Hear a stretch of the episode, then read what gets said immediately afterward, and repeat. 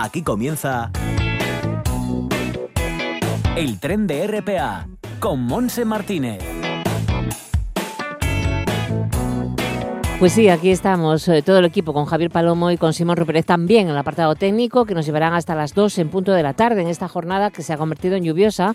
Está feísimo, ¿eh? está lloviendo en el Consejo de Gijón, la temperatura es de 12 grados, hay mucha humedad, con lo cual la sensación térmica, pues ya sabes, mm, es de menos temperatura. Aunque parece que puede, puede subir un poco hasta los 15 grados con vientos muy fuertes del sur, o sea, qué precaución a la hora de conducir con el asfalto mojado, con ese viento, en fin, que hay que estar muy pendientes de lo que se está haciendo. Las temperaturas máximas en la costa rondan desde los 14 grados en Navia hasta los 15 en el resto de la cornisa cantábrica. Y luego en el interior, bueno, pues hay sitios que están bastante más fríos, como Somido que tendrán 9 grados de máxima, 10 en Tineo, 11 en Cangas de Narcea, en Oviedo, en el Concejo de Oviedo, 13 grados, como en Mieres y en el Nalón también, 12 en Lena, 11 en el municipio de ayer y 14 en Cangas de Unís de máxima, con vientos muy pero que muy fuertes en, esa, en toda esa zona. Bueno, eh, estará lloviendo ¿eh? a lo largo de la jornada, así que bueno, pues nada, a disfrutarlo de, de, otra manera. Nosotros vamos a irnos a Amnistía Internacional enseguida porque queremos presentar eh, algo especial, un vídeo promocional y solidario contra la violencia de género. Estaremos con la tesorera Conchita Fernández Pol. Luego vamos a irnos al espacio solidario, seguiremos con solidaridad de la ONG y como todos los miércoles, Sol de Paz Pachacuti. Para ello contaremos con la visita de Javier Arjona. Daremos información para la gente joven y no digas que no lo sabes. Y como todos los miércoles también cerraremos subidos al vagón vital, ese vagón medioambiental que nos ofrece el presidente de CEPESMA, Luis Laria. Así que arrancamos ya enseguida con Amnistía Internacional.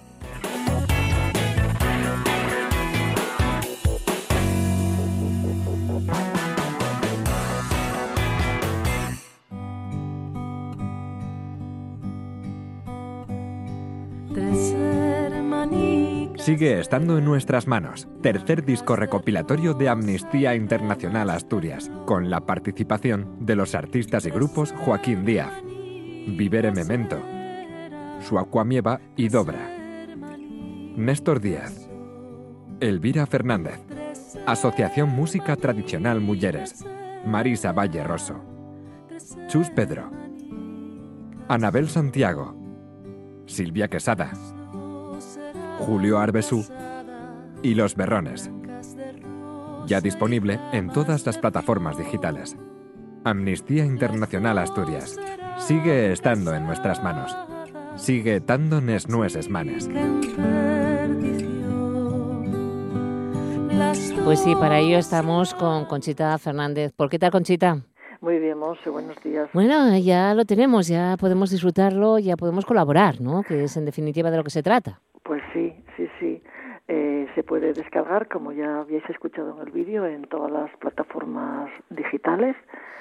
Y bueno, las canciones son realmente muy bonitas y merece la pena yo creo que, que escucharlas. El libreto también, los comentarios que están, van, van comentando cada canción desde la perspectiva de género y derechos humanos y aparte de adquirir un buen producto, pues con eso también, con, con los ingresos de, de la venta, eh, se puede contribuir a que Amnistía Internacional siga recaudando fondos para seguir trabajando en la promoción de derechos humanos. Mira que ya es el tercero es el tercero. Fíjate, ya llovió desde aquel 2004 en la que se editó el primer disco. Yo cuando miro por atrás me parece así como un poco imposible porque parecía una idea de locura. Y luego en 2006 el segundo. Y claro, 14 años, 16 años después de aquellas está en nuestras manos, que coincidía con la campaña mundial contra la violencia emprendida en aquel momento por Amnistía, contra la violencia de género emprendida por Amnistía Internacional. En aquel momento, pues han pasado muchos años, han conseguido avances, pero lamentablemente sigue habiendo retrocesos y sigue también habiendo muchas cosas eh, que hay que, que cambiar. Eh, la violencia contra mujeres y niñas, de ahí que el título de sigue estando en nuestras manos. Claro. Eh, fue rápido organizar este, pero recuerdo que fue, yo creo que fue a principios de noviembre, finales de octubre, cuando anunciábamos el crowdfunding para poder hacer este trabajo y enseguida ¿eh? la gente respondió con esa solidaridad también por otra parte, Conchita. Pues sí, fue muy agradable ver una vez más la solidaridad de, los asturianos y asturianas que participaron en la campaña de micromecenazgo y luego también, por otra parte, pues, eh, y con lo cual hemos podido vender toda la edición, eran 500 eh, ejemplares los que sacamos, porque, bueno, y ya con esto de que parece que el disco está en, la venta de discos, que está en crisis, pero fue una respuesta muy buena, y luego por parte de algunas instituciones que nos han comprado el disco con vistas a poder distribuirlo en determinados eh, colectivos para poder seguir, porque realmente el disco es una herramienta también para poder trabajar con, sobre la sensibilización, visibilización de, de, los derechos humanos de las mujeres y niñas. Efectivamente, em, tenemos que decir, también hay que recordar que Amnistía Internacional se financia únicamente a través de las aportaciones de los socios eh, y donantes, por lo que eh, agradecéis la generosidad de todas las personas que han contribuido a sufragar mediante la campaña de microcenazgo eh, pues esta, esta, esta posibilidad, ¿no? que además ha realizado discográfica a mansalva. Sí, la discográfica Mansalva, que ha hecho una edición preciosa, es una, una, edición realmente un proyecto hecho y pensado y hecho en Asturias. Eh, los, la mayoría de los artistas que intervienen son asturianos, salvo dos, Joaquín Díaz, que bueno, su padre era asturiano, y el grupo Viver en Memento, eh, pero los demás son, son, son asturianos. Y bueno, pues mm, sí que es muy muy satisfactorio ver esta esta respuesta solidaria de del, público asturiano. Y de los artistas, y de los artistas que han colaborado altruistamente, es decir, no, nadie ha cobrado nada. Eh, este, la elaboración de este disco, bueno, realmente hacer un proyecto de esto siempre es muy, muy costoso en cuanto a esfuerzo también, no solo económico. Y en esta ocasión han hecho, yo estuve ahí como eh, azotando porque yo veía que se nos, el proyecto lleva mucho tiempo pensándolo, se puso en marcha ya en enero, había contactado con los artistas, pero justo llegó la pandemia y de repente quedó todo paralizado. Entonces, cuando ya nos abrieron el, confinamiento, pudimos hablar, hubo artistas eh, que tuvieron que grabar, porque hay varios temas, eh, nueve temas de los 17 son nuevos, y gente como Suaconieva, Dobra, el grupo Asociación Música Tradicional Mujeres, Néstor, Elvira, Néstor Díaz, Elvira Fernández y, Julio Arbesú, eh, y la, que han grabado temas nuevos, entonces hubo que hacerlo en pleno verano, algunos cambiando las vacaciones, adelantando los estudios de grabación que nos en agosto para hacer el disco que decía que nos vuelvan a confinar, que no nos da tiempo. Y bueno, al final fue precioso también ver la implicación de ellos. Bueno, bueno, em, eh, la verdad es que em, es una maravilla, pero tenemos también que anunciar, además de las voces, vamos a recordar quiénes son, Joaquín Díaz, Vivere Memento, Asociación Musical Tradicional Mujeres, Anabel Santiago, Chus Pedro, Suacuamieva, el Grupo Dobra, Julio Arbesú, Silvia Quesada, Marisa Valle, Rosso Berrones. Hay dos jóvenes promesas de la canción pues asturiana, que es una delicia escucharlas.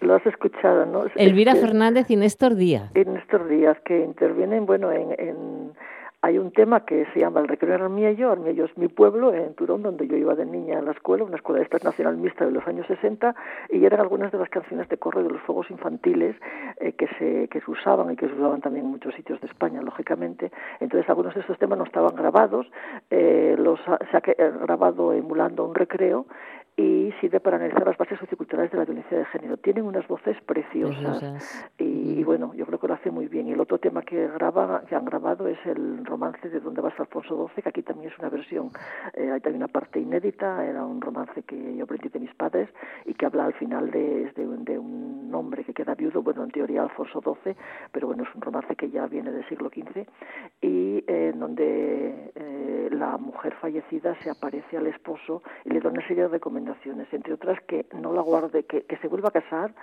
pero que a la próxima mujer no la trate como la trató a ella, que no la metan cristales como la metió ella, es decir, que no ejerza la violencia psíquica de control, porque Esta canción, estas cosas que aparecen, la, eh, la, violencia contra mujeres está tan naturalizada que no te das cuenta, ¿no? Yo escuchaba aquello y bueno, pues sido un poco para, una vez ya que detectas las cosas es más difícil ignorarlas. Por supuesto, ya, ya pones el oído de otra manera, lo escuchas de otra manera. No nos ha eh, dado tiempo a descargar esas canciones porque nos llegaron Mm, a última hora antes de arrancar este viaje radiofónico, pero prometo que mañana, por supuesto que vamos a, escucharlas. yo quiero escuchar a Elvira Fernández en estos y lo vamos a poner a despedir mañana el tren, eso lo prometo. O sea que... Bueno, pues es que, eh, que son, yo estoy segura de que van a llegar muy lejos estos, estos chicos, tienen 10 en estos 10 años. Son pequeñitos. Elvira, 12, sudando la gota gorda eh, en pleno mes de agosto, metidos allí cada uno en una cabina, toda una tarde, porque lo hicimos, y, y bueno, auténticos profesionales. Claro que sí. Mañana, mañana, mañana, mañana vamos a escucharlos. Julio que es el que hacía los ensayos y el que hizo el acompañamiento de la guitarra. Sí, Julio. Eh, eh, además así mm, vuelvo a recordar eh, la posibilidad de mm, adquirir este disco de Amnistía Internacional contra la Violencia de Género que está disponible en plataformas digitales y cuyo cuya recaudación Conchita es para luchar contra la violencia de género. Pero ¿cómo, de qué manera Amnistía Internacional actúa? Pues mira, hacemos eh, realmente eh, una labor de denuncia de violaciones de derechos humanos no solo contra mujeres y niñas, sino bueno, en este caso está el proyecto está con esto, pero de y luego hacemos una labor de, denuncia, de, presión a las autoridades para que eh, se cumplan los los instrumentos de derecho internacional que respetan porque mm, los, hay muchos gobiernos que sí firman y ratifican protocolos, pero luego queda en papel mojado, ¿no? Entonces una labor de denuncia, de de promoción de derechos humanos, de eh, luchar mm, pues, por personas que están desde eh, presos de conciencia, gente que está en la cárcel por problemas de libertad de expresión, eh, bueno, distinto, todo lo que es el amplio espectro de, derechos humanos, ahora con el problema de los refugiados y las refugiadas. Entonces, como decía, mantenemos, como bien decías antes, no tenemos, no recibimos subvenciones de organismos públicos para preservar nuestra independencia y bueno, pues mm, esta es nuestra necesitamos, eh, eh, somos muchos los activistas que colaboramos, pero claro, hay también unos gastos económicos que nos mantenemos a base de las cuotas de los socios y socias mm. y de los donantes y de los donativos que pueden hacer y también herencias algunas veces, que, legados pues eh, ahí está ese disco, un buen regalo mm, también para estas fiestas y con canciones de personas nuestras y personas muy solidarias para Amnistía Internacional Asturias. Bueno, Conchita, lo dejamos aquí, pero lo dicho, seguiremos recordando esa, esta opción solidaria. Pues muchísimas gracias, Monse, por vuestra colaboración, porque sin vuestra ayuda la otra pata de esto, una parte ha sido los artistas, otro lo que hacemos los, la gente de Amnistía y otra es que sin los medios de comunicación no podríamos podido llegar a la sociedad, que es la que luego nos ha colaborado tanto. Bueno, para eso estamos, para comunicar y transmitir, así que cualquier cosa, ya sabéis. Pues muchas, muchísimas gracias. bueno, un beso enorme al equipo de Amnistía Internacional, cuidaros muchísimo, felices fiestas y bueno, pues a cuidarse. ¿eh? Pues muchas gracias igualmente. Hasta luego. En toda Asturias, RPA, la radio autonómica.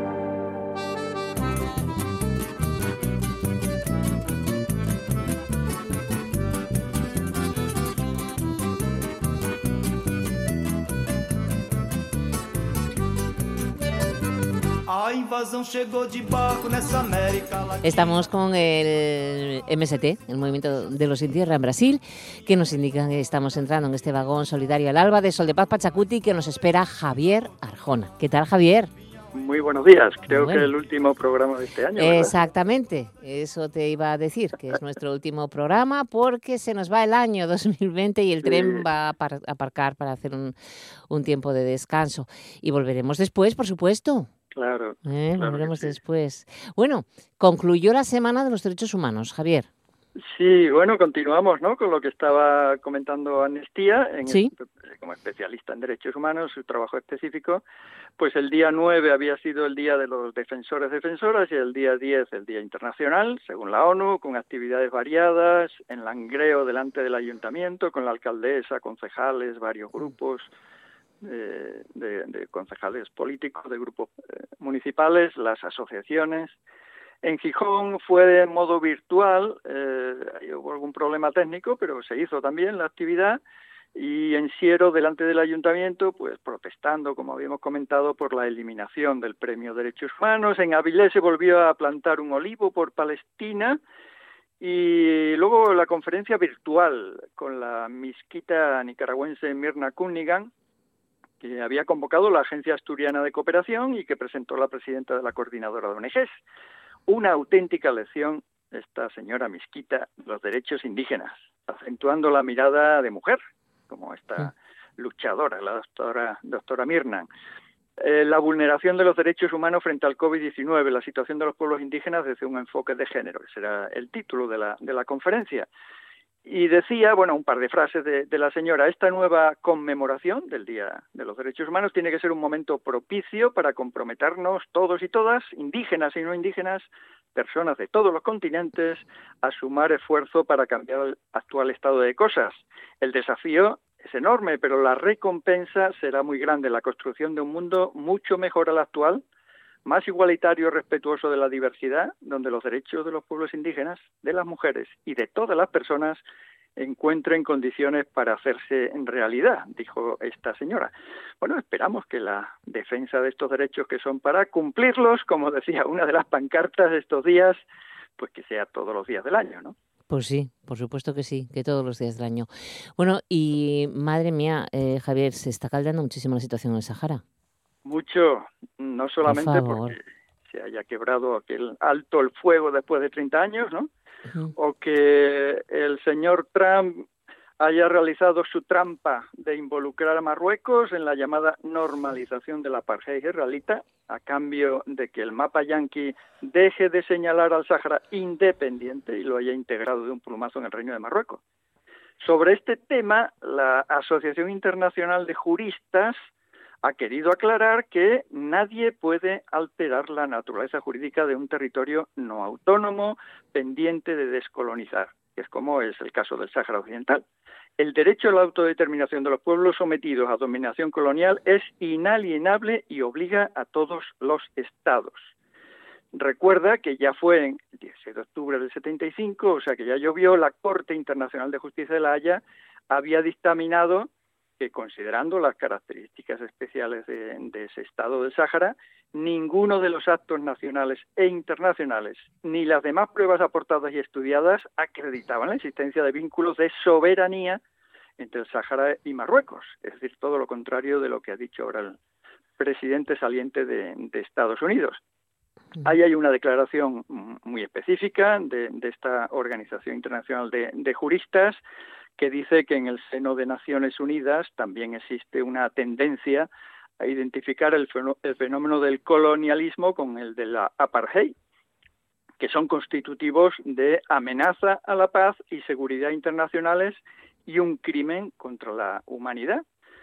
Eh, los juristas entonces están diciendo este presidente en funciones parece ignorar que el Sáhara Occidental es un territorio no autónomo con una descolonización inacabada y que el, tanto la metrópoli que lo administra, que es España, como quien la ocupa, pues no tienen condiciones para cambiar esa situación, mucho menos un presidente de otro país como es Estados Unidos.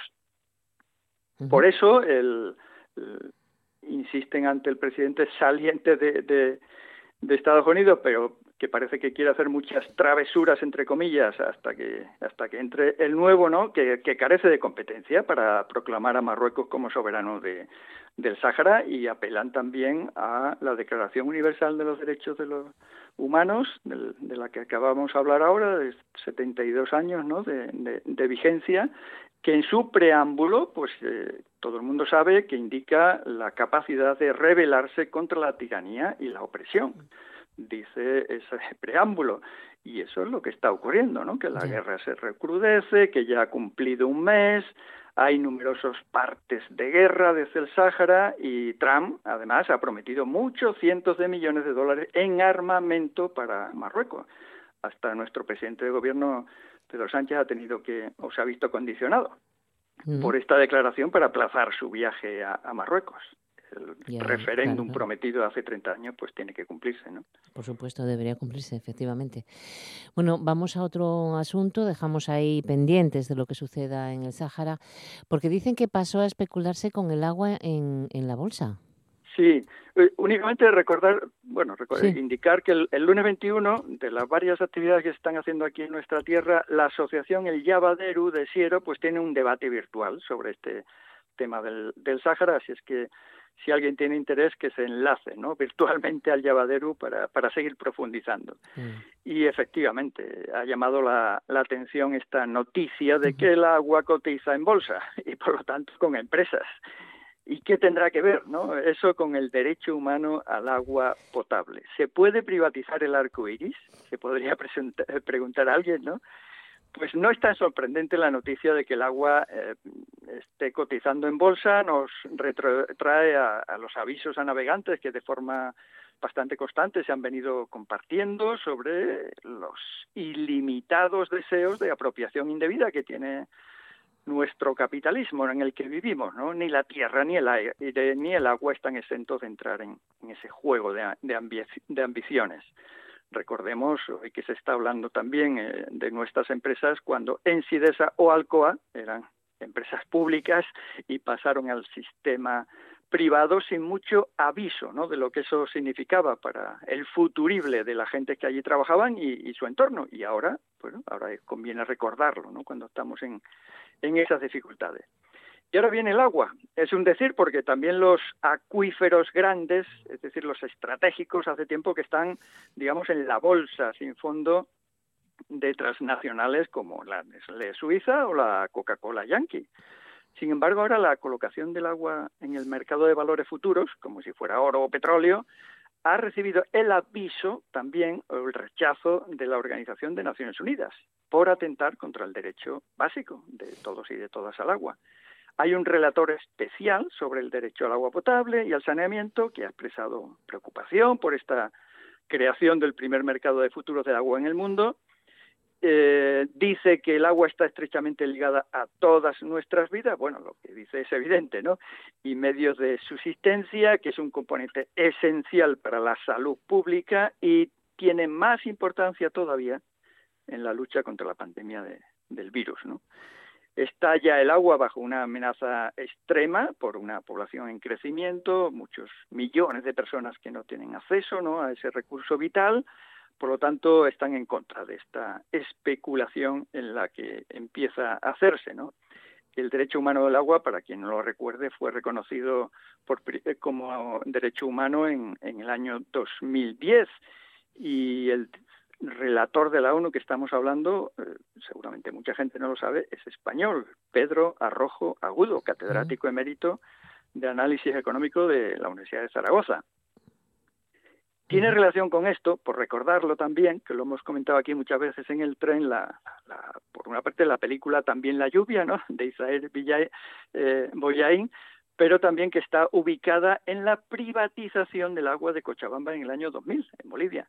Aquello daba lugar a una sublevación popular, la guerra del agua se llama, que lograba darle la vuelta, revertir la medida y mantener el control estatal y comunitario del agua potable y de las comunidades de regantes en aquel departamento boliviano. Lo que no sabemos si ahora va a haber también insurrecciones populares en defensa del agua o en defensa de, del Árcula Vieja, ¿no? Claro. Bueno, pues vamos ahora a, un recuerdo para el minero Fercho que estuvo en Asturias. Sí, un recuerdo. Fernando Ramírez González ha fallecido de forma súbita este lunes.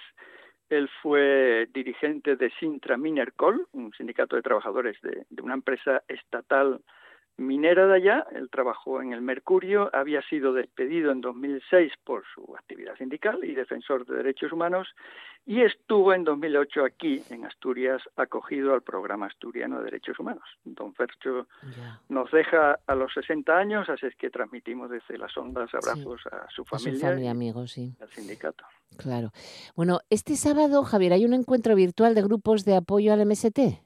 El MST, eh, como suele ser habitual a final de año, hace valoraciones y se plantean los desafíos para el año siguiente. Y en esta ocasión sí, se trata de los grupos de apoyo en todo el mundo, que habitualmente se hacía de forma presencial. Bueno, la situación obliga a que sea virtual, ¿no? Como es sabido, el movimiento Sin Tierra, cuya sintonía nos acompaña todos los miércoles, ¿no? Eh, aquí en el tren, pues ha estado esta semana de los derechos humanos de nuevo en movilización, los derechos humanos en Brasil, tan perjudicados por el gobierno actual de Bolsonaro y con acciones de hecho contra la desigualdad y la justicia social. Y aprovecharon también la fecha de los derechos humanos, el 10 de diciembre, para acercarse a la Comisión Interamericana de Derechos Humanos para llevar allí denuncias contra los desalojos que han padecido este año en varios de sus asentamientos. El MST, por otra parte, es referente muy importante de la Vía Campesina Internacional, uno de los promotores de la agroecología teórica y práctica, no solamente hablar, sino también lo pone eh, y enseñar, sino también lo hacen, ¿no?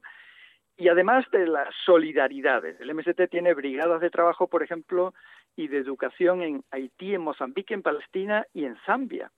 Desde allí, esta semana participaban en una campaña literaria que, que habíamos anunciado aquí la semana anterior, Te Escribo Colombia, una campaña que se presentó el viernes, que durará un año, que considera el potencial de la literatura para anteponer la vida y la esperanza en este escenario de muerte de Colombia, para decirle al pueblo colombiano que no está solo. Pues bien, desde Zambia también, y a instancias del movimiento de los sin tierra. Así es que este sábado, coordinación virtual de estas acciones solidarias en, en el mundo mundial, del cual, bueno, Asturias ha tenido una pequeña participación. Perfecto. Pues vamos ahora a, anunciar, si te parece, llegada de zapatistas el año que viene, 2021. Había sido anunciada hace unas semanas en otra de estas declaraciones que llaman de la selva lacandona, otro pronunciamiento zapatista, estamos hablando de Chiapas, ¿no?, de México, y también, bueno, en ese pronunciamiento polemizaban con el presidente López Obrador y anunciaban visita a Europa y ya se están realizando reuniones de coordinación. Ayer hubo una de ellas para entrar en la logística, que no deja de ser complicada, compleja, ¿no? Se está hablando de entre 100 y 150 personas, dependiendo de la capacidad que tengamos por estas tierras, vendrían en barco y estarían compartiendo con los movimientos sociales de toda Europa en la parte que nos toca aquí en Asturias, pues el COSAL, el Comité de Sociedades con América Latina, también ha estado coordinando con Galicia, con Cantabria, para ver qué posibilidades hay. Y bueno, cuando haya avances, compartiremos ¿no? esos avances cuando se produzcan. En 2021 se estarían, una de, de las razones que, que esgrimen, se estarían cumpliendo 20 años de la marcha del color de la tierra, que así se llamó, que realizaron los zapatistas y el Congreso Nacional Indígena de México, y en el que estuvieron presentes, participaron varias personas de Asturias. Además, por recordarlo, de algunas figuras conocidas como Saramago o Vázquez Montalbán, ¿no? que ambos ya fallecieron. Y esta gente chiapaneca recuerda objetivos como para reclamar un lugar en esta nación allá en México, que ahora se desmorona, dice, e invita nuevamente al, al Congreso Nacional Indígena para que acompañe a los zapatistas portadores del virus de la resistencia y la rebeldía. Y como tales, dicen, anuncian en esa proclama, iremos a los cinco continentes, empezando por Europa. Así que anunciado queda. Mm, pues ahí queda anunciado y hablaremos de ello. Y también podemos decir que el día 18, que es pasado mañana, el viernes, es el Día de las Personas Migrantes. El viernes, según la ONU, sí. es el Día Internacional de las Personas Migrantes. Dice el secretario general, todos los migrantes tienen derecho a igual protección de todos sus derechos humanos. En este Día Internacional insto, dice Antonio Guterres, eh, a los líderes y a las personas de todo el mundo a que den vida al Pacto Mundial para que la migración funcione para todos. Bueno, es uno de los asuntos mundiales tal vez de mayor retórica, por así decirlo, y muchos incumplimientos o vulneraciones, ¿no? Estamos también en nuestro país para, para valorar esta parte, ¿no? En el Mediterráneo, en las fronteras, en las vidas laborales de nuestras personas migrantes aquí en el territorio, ¿no? Existe una organización propia, la OIM, la Organización Internacional de las Migraciones, con informes, con investigaciones fabulosas, y lo que falta es que se cumplan esos derechos enunciados. Aquí en nuestro país están muchas organizaciones, pero entre ellas Caminando Fronteras, que acaban de crear una nueva web, que se llama así, caminandofronteras.org, por el derecho a la vida contra las necrofronteras, es decir, las fronteras de la muerte. Otra de ellas es Poder Migrante, integrada casi exclusivamente por, por inmigrantes, eh, también en nuestro país. Nos propone, invita a una conferencia virtual este sábado la pandemia, dice, nos ha puesto ante el espejo de lo que realmente somos y de lo que decimos ser. Un espejo donde hemos visto el reflejo de las sociedades, migraciones y antirracismo 2020. Bueno, es por vía internet, vía Zoom, previo registro en esa, eh, en, esa web que, que menciono, podermigrante.org. Y hoy precisamente hablando de este tema, 16 de diciembre está anunciado y denunciado otro vuelo de deportación a Dominicana y Colombia, denunciado por la campaña Stop Deportación. Así es que el tema pues es de la máxima actualidad.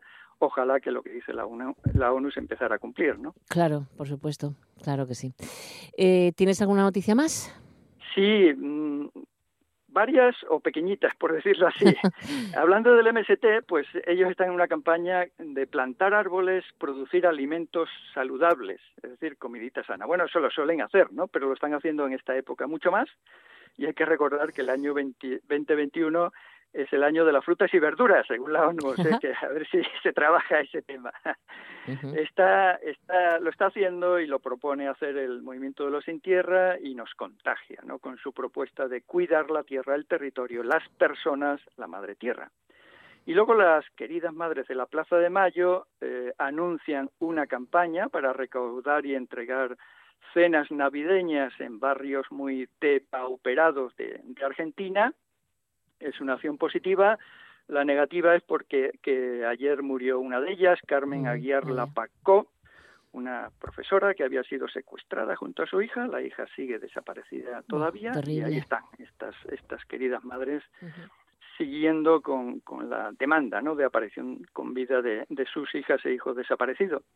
Y los Guaorani de Ecuador eh, recordamos que aquí mencionamos que una de ellas había recibido el premio Goldman Ambiental de este año, pues llevan 20 días paralizando un oleoducto que destruye la selva, ¿no? la inmensa selva, cerca de la reserva natural del Yasuní. Lo hacen por ellos, lo hacen por su pueblo, pero lo hacen también por nosotras y por nosotros. Y nos proponen una remediación ¿no? a esa anomalía. Así que bueno, eh, recordar esas situaciones en varios lugares del mundo, salud y Pachacuti, fuerza para seguir trabajando contra las desigualdades y las injusticias y si acaso también felicitaciones a las trabajadoras y trabajadores del Hospital de Cabueñes que han recibido el premio de la Cultural Gijonesa.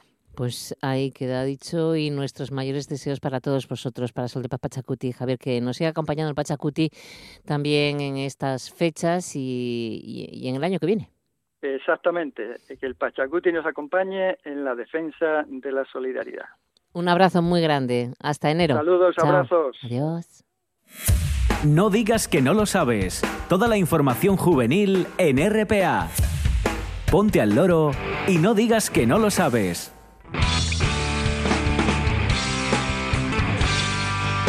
Son las 2 menos 20 de la tarde y vamos al Teatro Palacio Valdés, que se vestirá de gala para una cita muy especial, el reestreno 100 años después de la opereta El As con la que se inauguró el edificio hace un siglo. Será en doble función. Será el martes 22, miércoles 23 a las 7 de la tarde. Las entradas se encuentran a la venta con precios de 12, 18 y 22 euros. Se pueden adquirir a través de los canales habituales, en este caso las taquillas de la Casa de la Cultura de Avilés y la web entradas.liberban.es.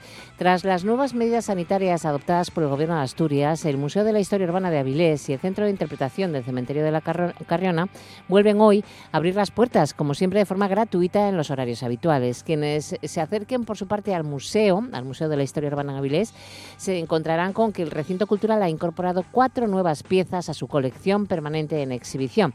Las dos primeras son relativas a la figura de Armando Palacio Valdés en el centenario del teatro que lleva su nombre y se ubicará en la sección del museo La Ciudad Burguesa. Y una de ellas es la plumilla de teatro Palacio Valdés realizada por el artista Castor González Álvarez. Las otras dos nuevas piezas son sendas maquetas a escala de dos de los tipos de embarcaciones que llevó Pedro Menéndez en la conquista de la Florida. Muy interesante además. Bueno, pues ambos espacios, tanto el Cementerio de la Carriona como el Museo de la Historia Urbana de Avilés, permanecerán cerrados el día de Nochebuena, el día de Navidad y el día de Nochevieja, también el día de Año Nuevo obviamente por motivo de estas festividades navideñas. Y seguimos con el Ayuntamiento de Corbera porque nos dicen que programa en Navidad una veintena de conciertos que ya empezaron ayer además. Hoy tienen a las cinco y media de la tarde en el Centro Sociocultural de Las Vegas a Sergio Buelga, que ofrecerá una conferencia sobre el teatro popular asturiano, a la que seguirá un acercamiento a la vida y obra de María Josefa Jovillanos a cargo de Vicente García Oliva y Laura Iglesias. Y al viernes podemos adelantaros que Teatro del Cuervo representará en la lechera de Cancienes Bojiganga a las 7 de la tarde. Y el sábado el jaleo llevará las tablas en el Yar de Las Vegas la obra también a las 7 de la tarde. Pero bueno, haceros con la programación del Ayuntamiento de Corbera, porque aunque sea con medidas, con, con aforo limitado y demás, presencialmente podremos de momento disfrutar de alguna que otra cosa. Y por último, deciros que en Llanes, eh, tanto Llanes Cor como Llares y el Ayuntamiento organizan la primera edición del concurso de fotografía navideña. Así que hacer fotos, porque el plazo se, cierra el, día 30 de diciembre. Hay una serie de bases del concurso. Eh, sí deciros que podrán concurrir cualquier persona mayor de 18 años y residente en Llanes, sean profesionales o aficionados, siempre que las fotos se ajusten a las bases. Por lo tanto, en la página web del Ayuntamiento de Llanes podéis encontrar las bases. Si no vais a la Casa de la Cultura y pedís las bases para este primer certamen o concurso de fotografía navideña de Llanes. Y ahora sí que nos vamos hasta, mm, hasta Valdés, vamos a subirnos al vagón vital con Luis Laria, presidente de CEPESMA. No digas que no lo sabes. Toda la información juvenil en RPA. No pierdas el tren, ponte al loro y luego no digas que no lo sabes. Un espacio que patrocinan las oficinas de Sama del Langreo, San Martín del Rey Aurelio, Laviana, Mieres, Ayer y Lena, con la colaboración del Principado de Asturias. El vagón vital, con Luis Laria.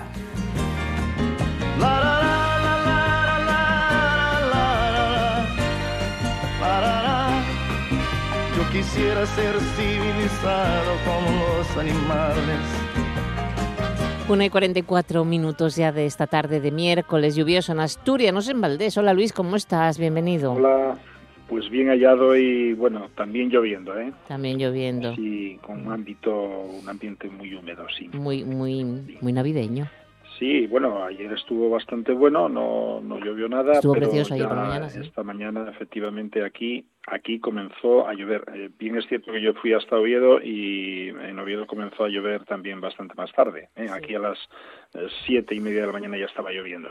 Sí, oye Luis, no está el horno pabollos, desde luego, y a mí también me gustaría hablar de, mm, del Parque de la Vida, toda vez que está permitido ya desde el pasado lunes o el viernes pasado la apertura de centros culturales, de visitas y demás, pero claro, con, con, con un afro tan, tan, tan, tan reducido que es que no se puede sufragar los gastos que necesita, por ejemplo, visitas guiadas ahí en el Parque de la Vida, ¿no? Es inviable. Es inviable. Yo creo que esta, esta, esta normativa eh, eh, en la que obviamente pues eh, se piensa también en la apertura y eh, da, da, lugar a la apertura de los centros culturales, en este caso museísticos, etcétera, está supeditada a aquellos museos que es cierto que en Asturias el 95% de todos los museos que existen en Asturias son de ámbito público. Entonces, claro, bueno, pues un museo público pues puede permitirse el lujo de incluso no abrir si no quiere, porque el, recurso económico lo tiene siempre para mantenimiento, ¿no?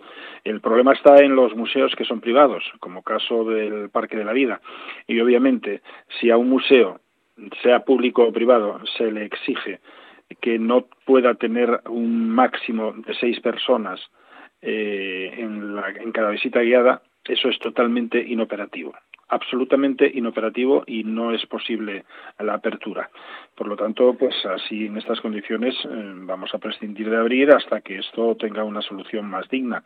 No es posible mantener abiertas estas instalaciones, pues cuando realmente pues nada más que puedes dedicarle dos horas y media que dura cada visita guiada a seis personas eh, no, no se paga ningún tipo de, de, porcentaje eh, el necesario para poder sostenerlo abierto, porque obviamente eh, teníamos tres visitas guiadas, bueno, pues tres visitas guiadas por 12 personas diarias en caso de que se cumpliesen los objetivos de seis personas, porque claro... El máximo, Que permiten. Claro, el máximo, pero llaman tres personas y bueno, muy bien, tres personas para las 11 de la mañana, pero después llaman cuatro y ya no pueden venir. Porque serían siete y porque son siete y ya no pueden venir, sobra una, entonces eh, tienes que esperar a que a que tengas que te pida otra persona sola, tendrías ya cuatro o que te pidan tres personas y que te coincida que el paquete lo tengas en seis, pero es siempre inviable, siempre absolutamente inviable. Y por lo tanto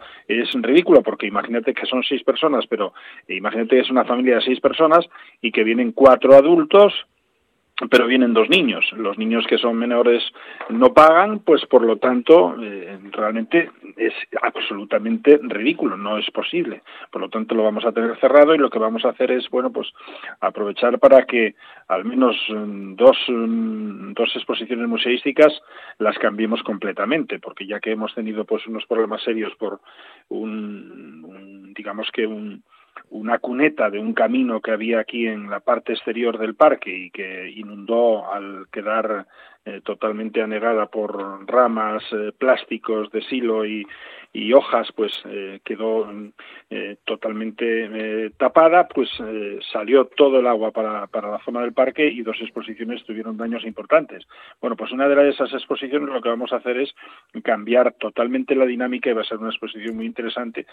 tiene ahora mismo, bueno, pues tenemos el tiempo para poder hacerlo y es lo único que nos sale, digamos que en positivo, el aprovechar esto, este tiempo que no podemos abrir y que creo que además vamos a estar durante así durante mucho tiempo, porque mucho me temo que después de Navidades vaya a haber otra presión importante e incluso eh, sea obligatorio el cierre. Bueno, pues eh, la verdad es que no vienen buenas, pero hay que intentar sobrellevarlo como, como se puede, ¿no?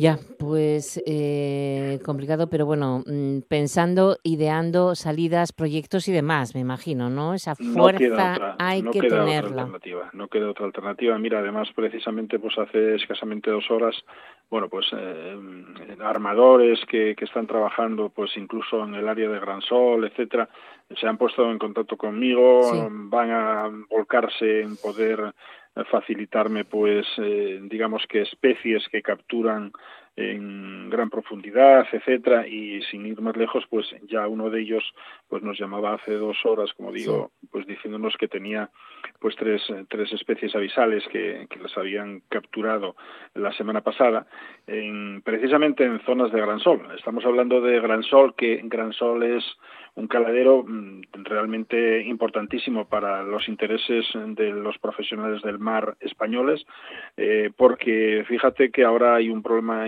muy serio, que es el Brexit. A partir del 31 de diciembre es posible que tengan recortadas o incluso mm, con muchos problemas eh, el tipo de actividad que se desarrolla en esas áreas que son precisamente dependientes de las aguas eh, británicas. Y ya, de hecho, incluso el gobierno británico ya puso en entreaviso a la Armada británica para que empezase a gestionar un control exhaustivo sobre las embarcaciones, que fíjate, son en total embarcaciones entre gallegas, asturianas, eh, vascas, etcétera. Sí. hay en total unas pues deben de ser unas 140 o 150 embarcaciones. A nivel de toda la, de toda la, la península ibérica, incluyendo a Portugal, andan por las 250 embarcaciones. Pues imagínate que solamente para lo que es los intereses de Asturias, Galicia, zona cantábrica, estamos hablando de unos 2.200 trabajadores. O sea, 2.200 tripulantes que están en el Gran Sol. Efectivamente, en Gran Sol. Y que ahora puede ser un problema añadido muy grave, muy grave para la situación de, de profesional de la pesca, ¿no? Bueno, pues como te digo, eh, precisamente uno de esos peces que, que ya vamos posiblemente intentaré esta semana próxima ir trasladarme a buscarlo, pues se trata de un Trachiterus articus, que en el año 2007, fíjate, una cosa tremendamente extraña y no sabemos la razón, eh, un, tres barcos de aquí de la zona de Asturias trabajando, eh, capturaron en total hasta 214 ejemplares. No, son, no, son, comestibles. y son peces que pueden llegar a medir pues hasta un metro cuarenta de longitud mm. y es una rareza que en esa fecha efectivamente hubiéramos tenido durante el año 2007 eh, eh, tal, tal cantidad de ejemplares. Desde hace ya, pues, eh, el último me parece que fue en el 2014, desde el año 2014 no volvió a aparecer ninguno. Y ahora, pues, eh, no aparecen en, en, España, no aparecen en las costas españolas, pero sí que están capturando alguno en estas aguas de, Gran Sol. Bueno, pues va, vamos a tener la suerte de tener estos tres ejemplares también, que van a formar parte de una exposición muy interesante que vamos a hacer sobre el mar en el Parque de la Vida. Eh, y ese, mm, no sé, ¿cómo va el proceso de, del Museo del Calamar Gigante? Bueno, pues eh, también precisamente esta semana hemos comenzado ya a, a hacer todo lo que es el traslado de, de, los ejemplares, de lo que era aquella museística que tenía y que pudimos recuperar, la, que pudimos recuperar del, del, del, centro del calamar gigante. Y bueno, el ayuntamiento ha apostado por una, un local, que es un local en el que había una discoteca. el nombre de la discoteca era Discoteca Villa Blanca bueno, pues decidieron hacerlo ahí. Obviamente, bueno, los metros no creo que sean lo suficientes y que el sitio tampoco es adecuado. el más idóneo, pero parece que no hay otro. Entonces, mientras que no tengan otro, pues eh, van, a, van a hacerlo ahí. Yo creo que bueno puede ser una exposición bueno digna, sobre todo los ejemplares de calamares gigantes, etcétera, que van a tener ahí, pues yo creo que van a significar un atractivo interesante para la villa y en este caso estar en el casco urbano. ¿eh? Claro, claro, bueno, pues mientras tanto caso es que funcione eso y luego pues, se puede ir reclamando otro lugar más adecuado, lo que sea, pero, pero que no se paralice. Bueno, Luis, es el último programa que tenemos este año, porque el 3 se queda de vacaciones mm. y volveremos eh, después de, de Reyes.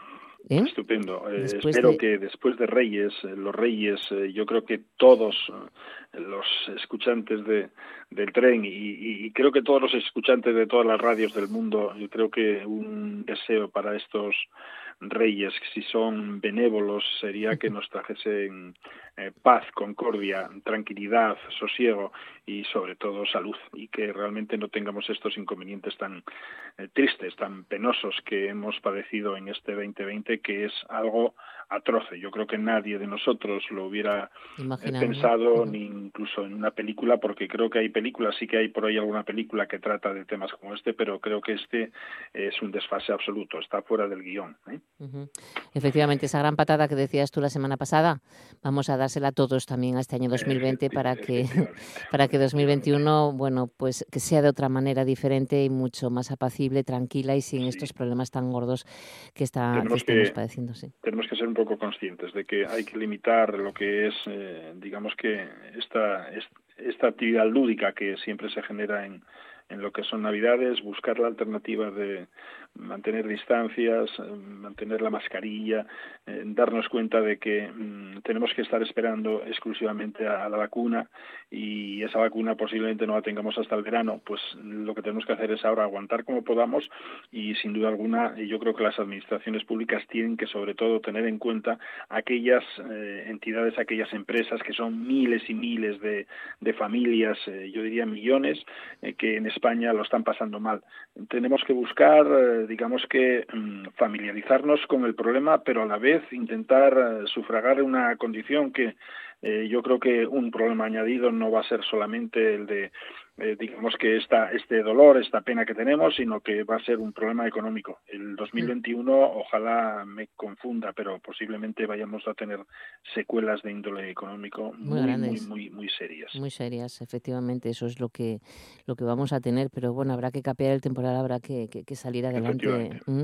Y por favor, sí tenemos que tener eh, confianza, tenemos que tener esperanza, porque obviamente si no tienes eh, confianza en el transcurso positivo del tiempo y esperanza, pues claro, se viene todo abajo. Claro, pues claro, no, puede ser, no puede ser.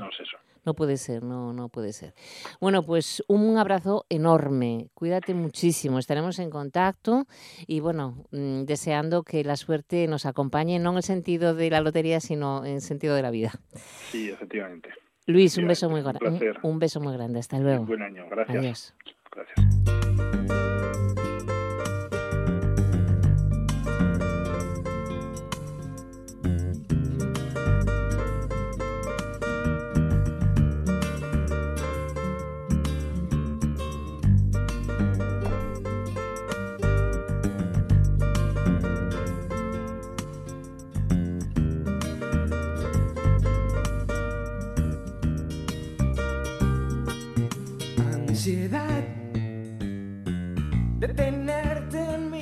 Mis brazos.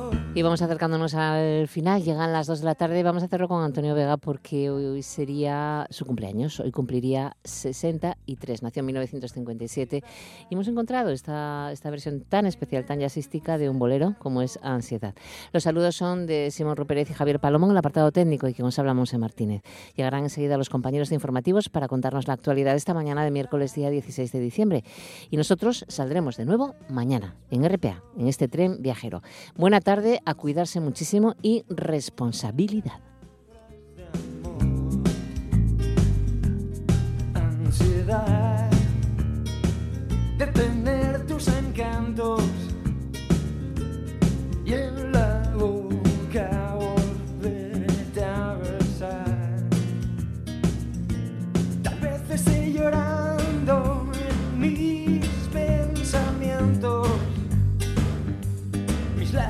Son perlas que caen al mar.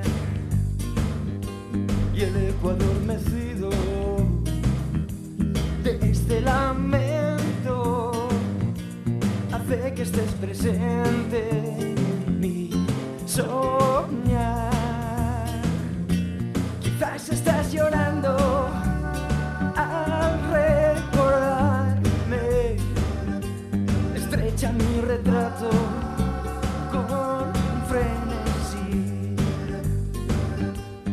Hasta tu oído llegue la melodía salvaje y el eco de la pena de estar sin ti.